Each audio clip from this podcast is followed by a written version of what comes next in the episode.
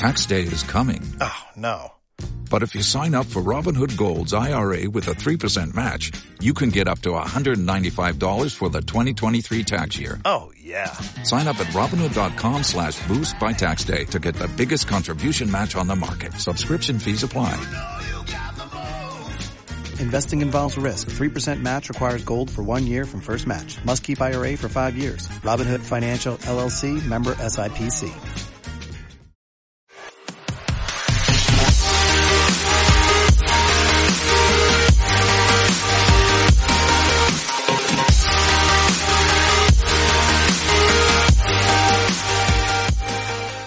Tenemos un programa muy entretenido. El día de hoy estará con nosotros el duro de las redes sociales, bloguero, digital host, actor, mejor dicho, de todo. Vamos a dar la bienvenida a nuestro invitado Sergio Borrero. Hola, hola Randy, ¿cómo estás? Hola Sergio, bienvenido a las Flores. ¿Qué tal la cuarentena? Bien, bien, trabajando desde casa eh, con esto del teletrabajo, ¿no? Yo creo que es algo nuevo para, para todos y, y bueno, hemos estado eh, incursionando un poco también en esto, eh, sacándole el lado productivo a esto también, sacándole como el lado bueno, pues disfrutando en familia, aprovechando que casi ese espacio no se tenía, ¿no? Yo creo que muchos de nosotros dedicábamos mucho tiempo a, al trabajo o a estar con otras personas que a fin de cuentas también se vuelven como familia de uno, pero no como la familia como tal. Entonces, eh, bueno, eso ha sido también productivo para, para mí y para mi familia. Sergio, cuéntanos un poco a qué te dedicas, aquellas personas que quizás no, no sepan quién es Sergio Borrero. ¿A qué te dedicas, Sergio? Bueno, yo estoy en el Departamento de Comunicaciones Estratégicas de una universidad aquí en Barranquilla, se llama la Institución Universitaria ITSA, es una universidad pública y bueno, esta también tiene una emisora, entonces también digamos que tengo mi espacio eh, todas las mañanas con mi programa ITSA Morning a través de los 106.6 FM eh, por ahí me pueden escuchar. Bueno, Sergio, tú has venido hablando y escribiendo acerca de las fake news. Háblanos acerca de esto, ¿de qué se trata? Bueno, eh, las fake news son esas noticias, Randy, que, que, que se vuelven a fin de cuentas eh, una opción de entretenimiento para muchas personas, pero no se dan Sí. cuenta de pronto el daño que eso puede generar. Eh, quiero traer a colación esta historia con mi mamá, que es eh, hace unos años, para esta época, para el Día de la Madre, le regalé su primer celular. Ella tenía ya una flecha, ¿no? Una, uno de esos dispositivos que le decimos flecha. Ajá. Y, y digamos que no estaba en este tema de, de Facebook, de WhatsApp. Y obviamente para los que de pronto también les ha pasado que tienen una tía, que tienen una abuelita a la que eh, les regalan un teléfono de pronto que permite estas aplicaciones, saben que esto lleva un trabajo y que el trabajo consiguiente es instalarle Facebook e instalarle WhatsApp. Creo que ese Ajá, es claro. el trabajo que le toca como, como a todo el mundo. Y nosotros los jóvenes, no sé si en algún momento te pasó que tenías una manera distinta de escribir o abrevias algunas palabras como la Q Sí, para sí. decir que, la K también, que no sé por qué ponen la K a veces, pero algunas personas escriben de esa manera. Y la mamá o la tía nos responden como no entiendo qué me quieres decir, por qué escribes de esa manera, qué es lo que me Ah. tratas de decir.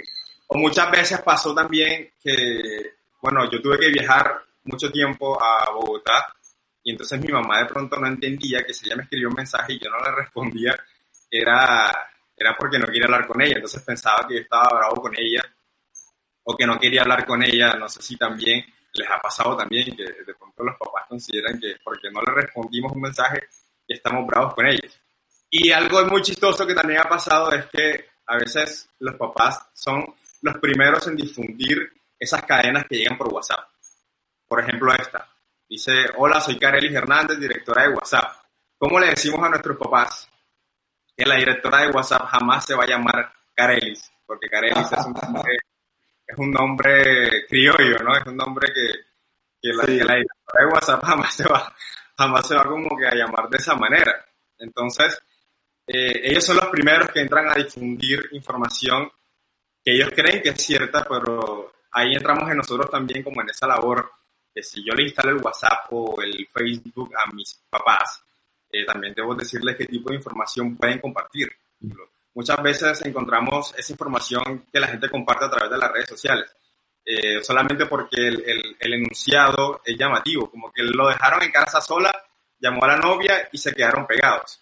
pero de un toma corriente. Entonces, buscamos la fuente oficial de esa información, por ejemplo, yo no tengo nada en contra de, de, este tipo de medios nuevos, ¿no? Yo, sé que con esto de la, de la cuarentena o desde mucho antes, muchas personas han querido tener su propio medio de, pues, de comunicación para, para informar a las personas que lo siguen, pero realmente la información que yo comparto es real, realmente esta página donde yo me informo es 100% veraz, es como la pregunta que mucha gente se claro, claro, así. Sergio, ¿por qué las fake news son tan llamativas? ¿Por qué pegan tanto? Las fake news son llamativas por la simple, llana y sencilla razón de que estamos muy conectados. Y el tiempo que duraba Sergio Borrero en su celular o en el computador eran más de 5 horas al día, es decir, 37 horas a la semana.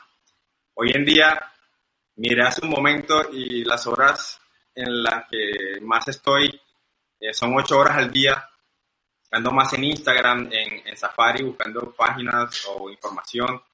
Eh, luego sigue Facebook y luego sigue WhatsApp. Son como las tres aplicaciones que más uso pero eso es un indicativo. La gente está ahora que nunca un 15% más conectada que lo que lo hacía antes.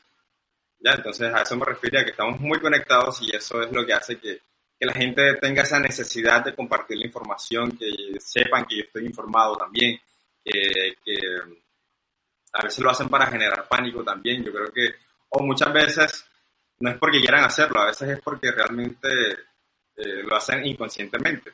Por ejemplo, me pasó a mí Sí, ¿qué pasó? Eh, cuando pasó todo esto, cuando inició todo este tema y que eh, comenzaron los muertos y las cifras, eh, yo me tomé el trabajo de informar por, por, por, fuente directa al de Las Flores y mucha gente me escribió al interno como que está generando pánico. De pronto no era lo que yo quería hacer, pero era lo que en algunas personas estaba pasando, entonces ya tuve que dejar de, de compartir este tipo de información.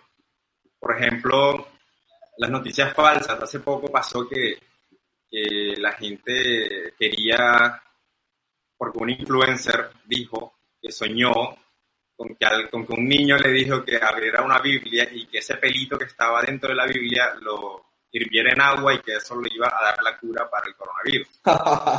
Qué explicar esa información cuando, cuando, cuando no era cierta. Entonces, por ejemplo, esto en Blue Radio dijeron tomar café previene o cura el coronavirus y muchos señores, muchos ancianos era, era cuando más lo hacían, cuando eso no tiene nada que ver con lo que está pasando. Así es, así es. Este, estamos en una era digital, Sergio.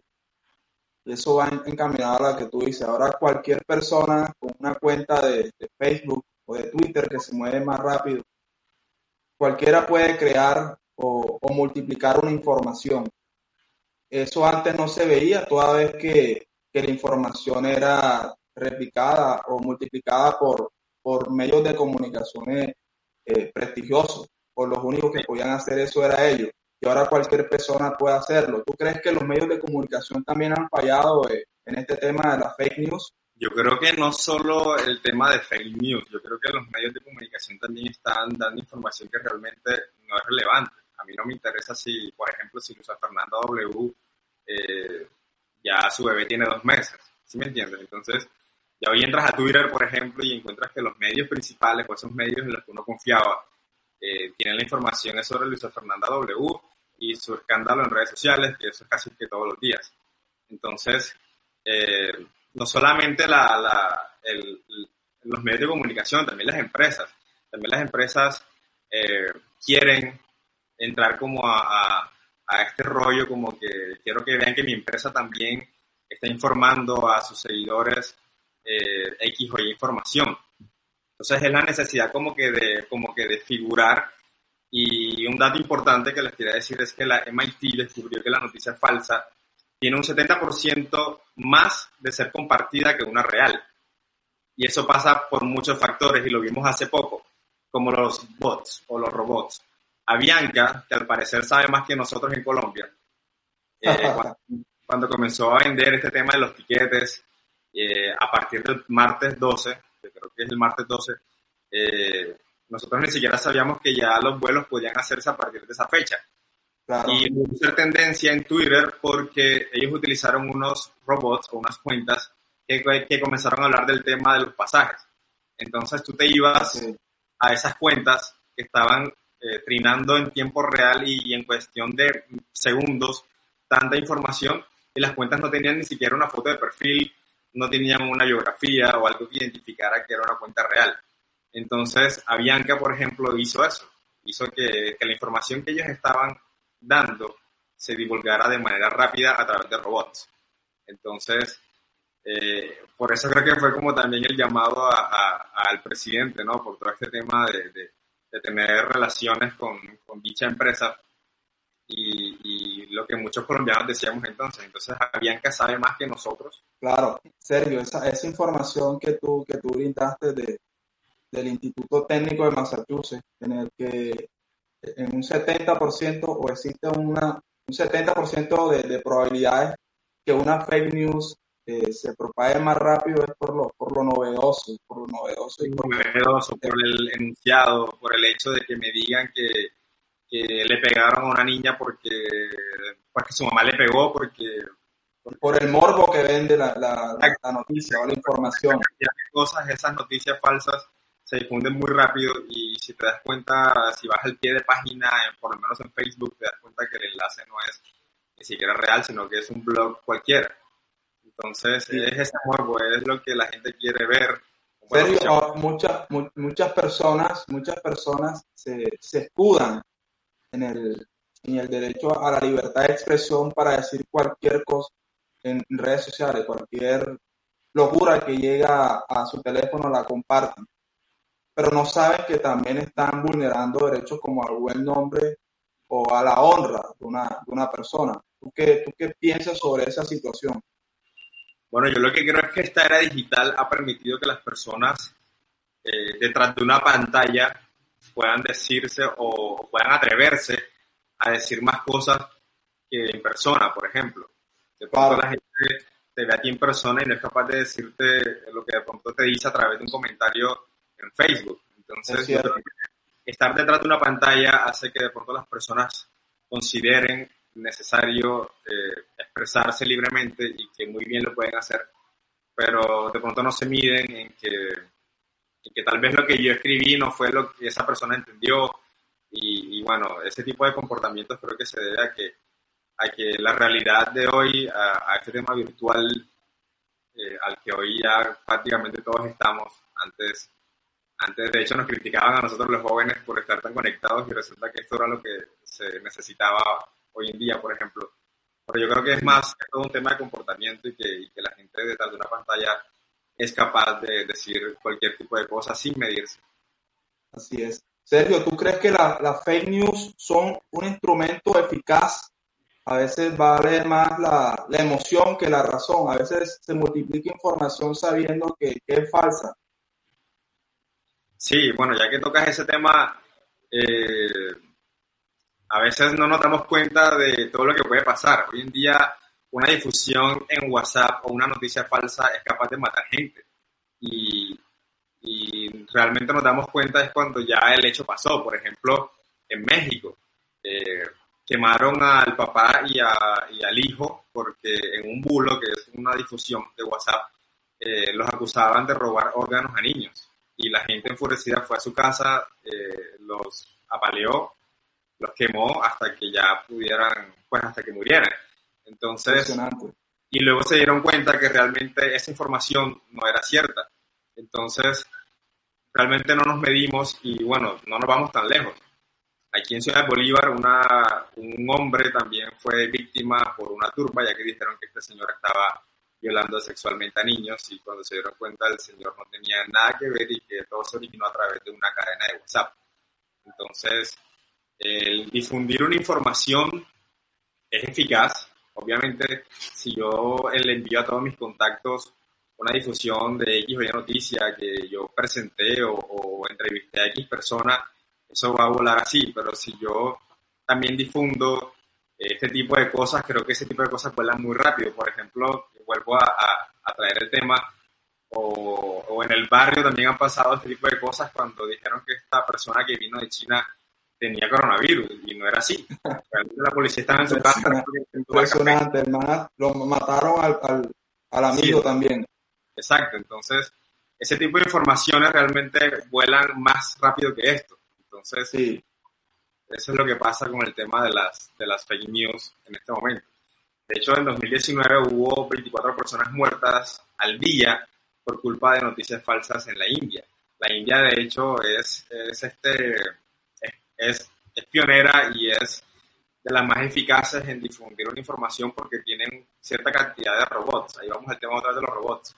Mucho, mucha gente tiene seguidores que es de la India y, uno no se explica cómo llegó hasta la India cuando ni siquiera sabe inglés. Entonces, Oye, Eso. Sergio, Sergio, ¿tú crees, tú crees que, la, que las fake news son el instrumento que más polariza en la sociedad, teniendo en cuenta que, en la actualidad no hay, no hay grises, o es blanco o es negro? sí, sí, yo creo fielmente que, que, que esto no es como la política en ese sentido de, de que soy de izquierda, soy de derecha, soy de centro. Eh, el tema de las fake news es puede llegar a, a ser lo que menos imaginamos. Yo, yo como en este tema casi no me gusta meterme así tan explícito, aunque bueno, en, mi- en mis podcasts, en mis episodios de los domingos, eh, se me va una que otra eh, señalamiento a, a nivel político, pero sí, Sí, es un elemento polarizado. Sergio, Sí. pero también vemos que las fake news, bueno, también he visto que le llaman infodemia. Las, las fake news son un negocio, hay gente que vive de esto, de, de crear información falsa. sí, sí, no vamos tan lejos. La, la misma Valdiri. Valdiri ha hecho que, que tenga la cantidad de seguidores que tiene a punta de escándalos. Y, y Sí. eso para nadie es un secreto. Eh, el hecho de que apareciera desnuda con, con el futbolista que era su pareja, todo eso Sí. fue a propósito, fue ella misma quien lo, quien lo publicó. Y, entra como fake news porque realmente no fue como ella de pronto lo vendió, que fue que le hackearon o, o ese tipo de cosas, sino que ella misma lo hace para poder generar cierta cantidad de, de interacciones y de seguidores en su cuenta. Asimismo, esta chica que estuvo con Shakira bailando, ahora último vimos que salió un video porno eh, También. de ella en su cuenta de Instagram y realmente no le funcionó, pensó que de pronto le iba a funcionar como la Valdivia, pero realmente lo que es tipo de acciones. No, sí, sí, sí, le funciona. Todos somos productores de contenido. Claro. Cuando yo comparto la noticia eh, tuya, por ejemplo, yo estoy eh, también pro- produciéndola y también puede llegar como a consumirla, también puede llegar a, a consumir esa información, sea real o no. Entonces yo creo que lo ideal aquí es volverse, como se, como se entiende en inglés, prosumer, que es la persona que produce y también eh, consume una información que es realmente cierta. Por lo menos en, en el caso de mi sobrina, que solamente usa WhatsApp, ya hasta ahí, eh, ella sabe que hasta ahí puede llegar porque de hecho ellos también entran en ese afán de querer informar o de querer estar informados siempre. Entonces, ella realmente se informa es por los enlaces que enviamos de, del El Heraldo, de Zona Cero, de, de este tipo de, de herramientas digitales a nivel infor- informativo. Bueno, Sergio, la- las fake news son un disfraz para desinformar, generar pánico. Muchas personas lo utilizan para eso, para acomodarse a un, hacia un lado, hacia un, costado o, sea, o, sea, bajo un, propósito. Eh, Las fake news también están- son usadas para eso. Muchas veces son usadas para eso, para generar pánico y crear un espacio para que esa, esa persona se aísle hacia un, hacia un estado o un, lado que- es el que desea, el que crea ese, esa fake news. Vimos, hem- hemos visto, hemos visto hace poco un, un documental de Netflix sobre cómo fue la que ganó Donald Trump la, la- las elecciones allá en Estados Unidos. Y vimos, y vimos que contrató a un a una empresa que se llama Cambridge Analytica que trabaja en conjunto con, con Facebook. Y lo que hacían ellos, y lo que hacían ellos era que a través de algoritmos, a través de la de tendencias, según las cosas que tú les dabas eh, me gusta o lo que tú también buscabas en Google, ellos, ellos eh, lo asociaban a unas emociones y dependiendo de eso, ellos te mandaban una fake news o una información sobre ese candidato. O sea, eso es un negocio tremendo. Entonces, Sergio, para, para que nos sigas contando acerca de la, de la, de la fake news.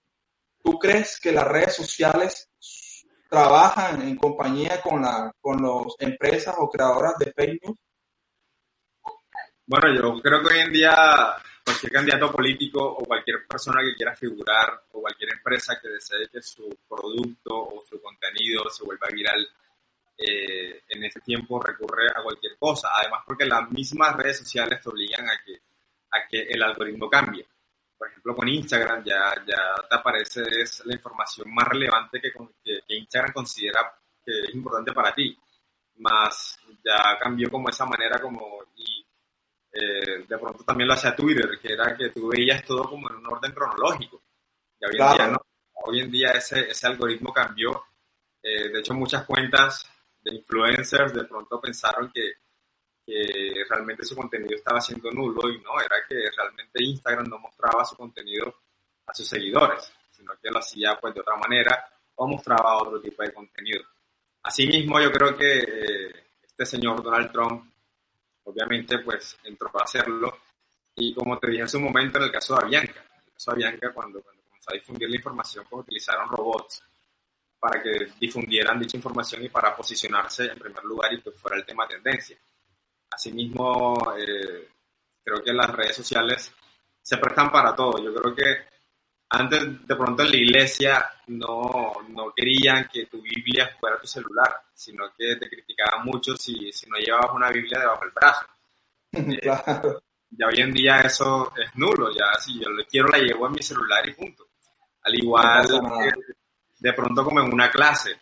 En una clase tú puedes estar escribiendo en el celular, pero no quiere decir que estés chateando, quiere decir que de pronto yo estoy oyendo lo que tú me dices y yo estoy tomando notas.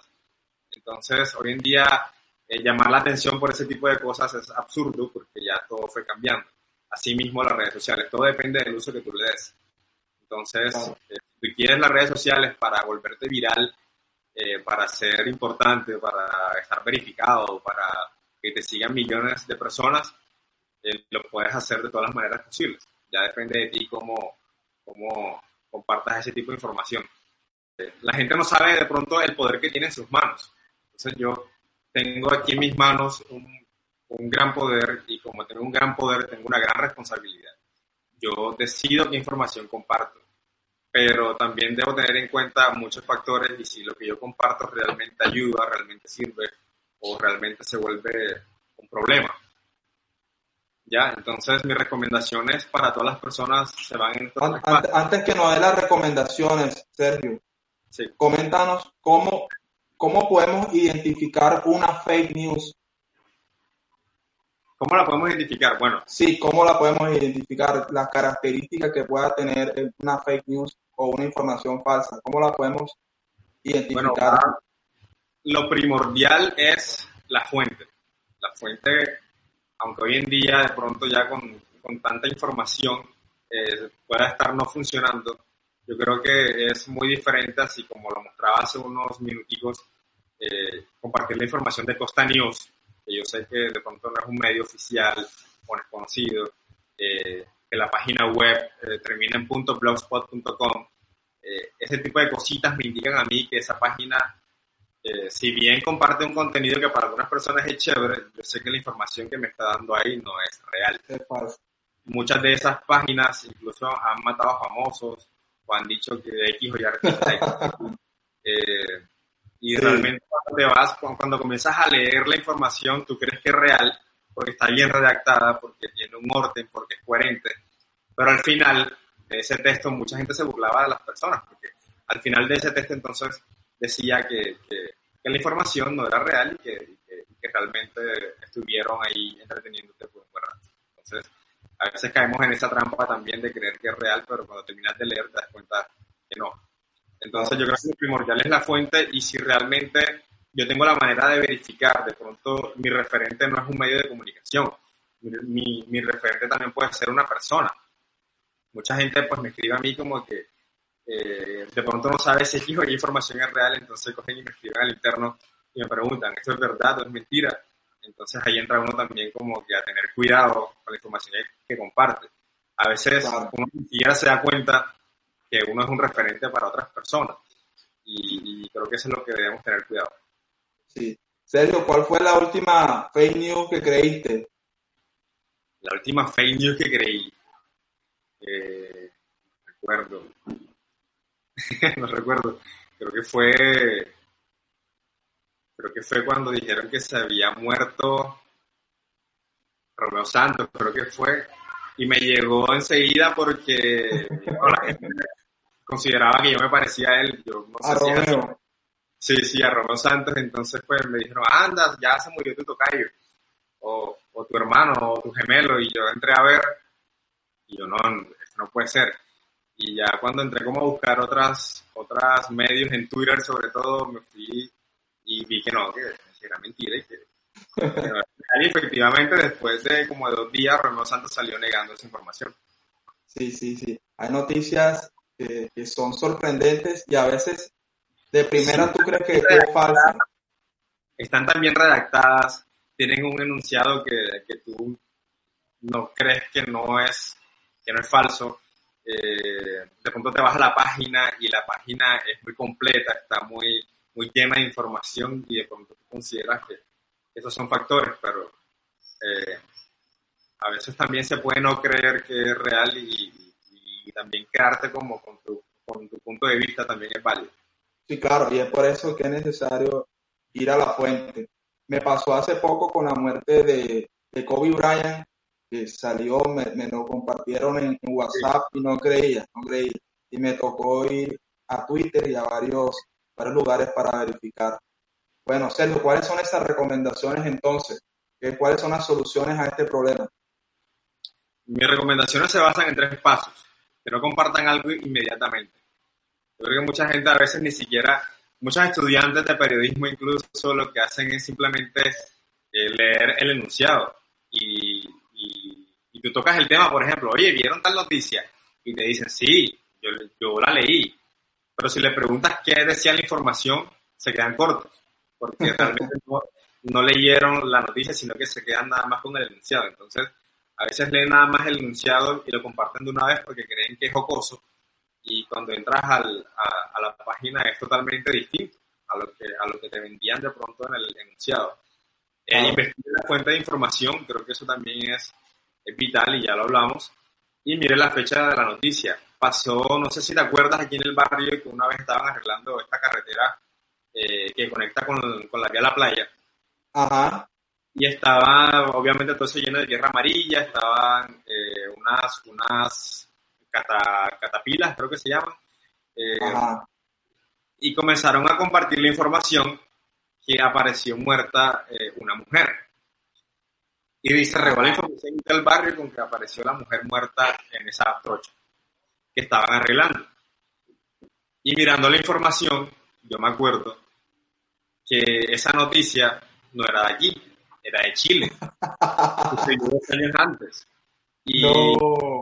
simplemente que como era una zona así igual que acá, que era una zona con, con muchos árboles y la vía estaba siendo arreglada, eh, se veía igual, porque no tenía más elementos, era solamente árboles, la tierra, la catapila y el cielo, igual acá. Entonces, Sí, eh, la gente comenzó a decir que había sido acá y no fue acá, fue en Chile y sucedió dos años antes a ese día. Entonces, la fecha de la noticia creo que es fundamental también, también claro. para, tener- para ser tenida en cuenta. Y por último, eso se vale no compartir.